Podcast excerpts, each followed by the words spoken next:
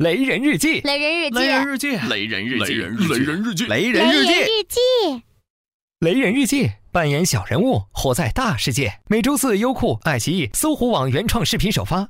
如果要听音频，在这里就可以啦。想不想雷一下？来嘛！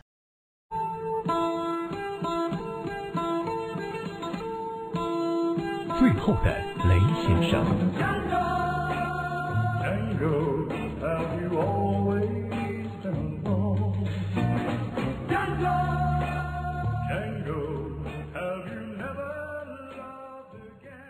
呃，雷先生，诊断结果已经很明确。呃，全球医疗数据显示，呃，你是地球上最后一个没有强迫症的人。呃，我这里有两颗药丸，如果吃了红色这颗，呃，你的大脑会快速形成强迫意识，嗯，你将变得跟其他所有人一样，呃，不会再与这个世界格格不入。医生，那蓝色的这颗呢？呃这颗是维生素，嗯，没什么用。我觉得拿两颗药丸，呃，会比较像骇客帝国。药别停集团，呃，为七十亿人吃药。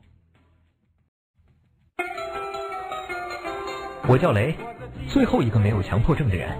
强迫症曾经给人类造成极大的困扰，直到科学家发现它在改善社会秩序方面的强大作用，它开始在全球蔓延。锁门强迫症，它让居民安全意识大幅提高，入室盗窃案少有发生。消除强迫症，所有的程序会在第一时间被更新，短信、邮件绝不会被延误阅读。IT 行业和电子化办公空前发达。数字强迫症，敲门一定敲三下，必须在整点的时候开始一项新工作。电视机音量一定调成基数，每周啪啪啪的次数，嘿嘿，必须是偶数。商家在掌握消费者的特征后，极少流失客户。卫生强迫症，也就是洁癖，我靠，它成了最广泛的强迫症。每个人都有严重的洁癖，接触脏东西会让一个人的心理彻底崩溃，呕吐、昏死或者直接疯掉。人类卫生标准达到历史最高水平，全球人均每天洗手七十二次，水公司成为市值最高的公司。我没有强迫症，我被认为是不正常的。我不知道他们在害怕什么，每个人都希望我变成跟他们一样。又别停集团跟你一起支持雷。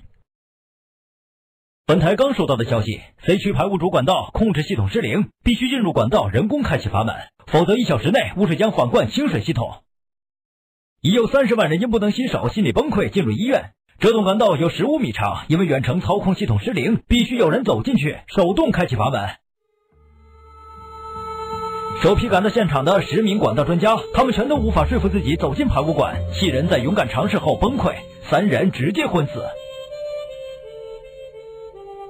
我们的清洁供水系统即将被毁灭，这意味着我们将不能洗手洗澡。天哪，这是我们所有人都无法承担的结果。我们引以为傲的卫生强迫症，现在成了最大的敌人。我们需要一位英雄，一位能够进入排污管道的英雄。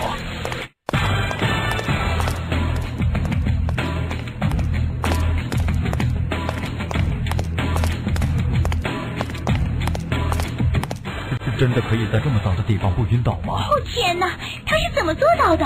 雷，好样的！啊，真的走进去了。我受不了了！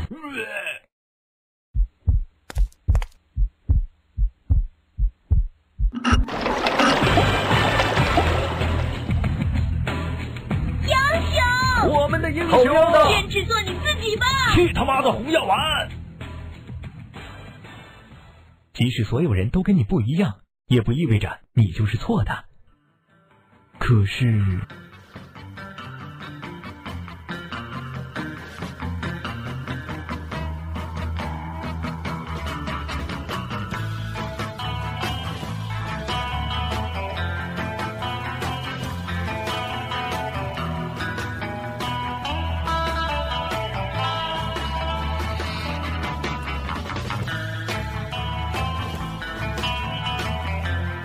各位雷人，微信公众号搜索“雷人日记”，更多好玩等着你。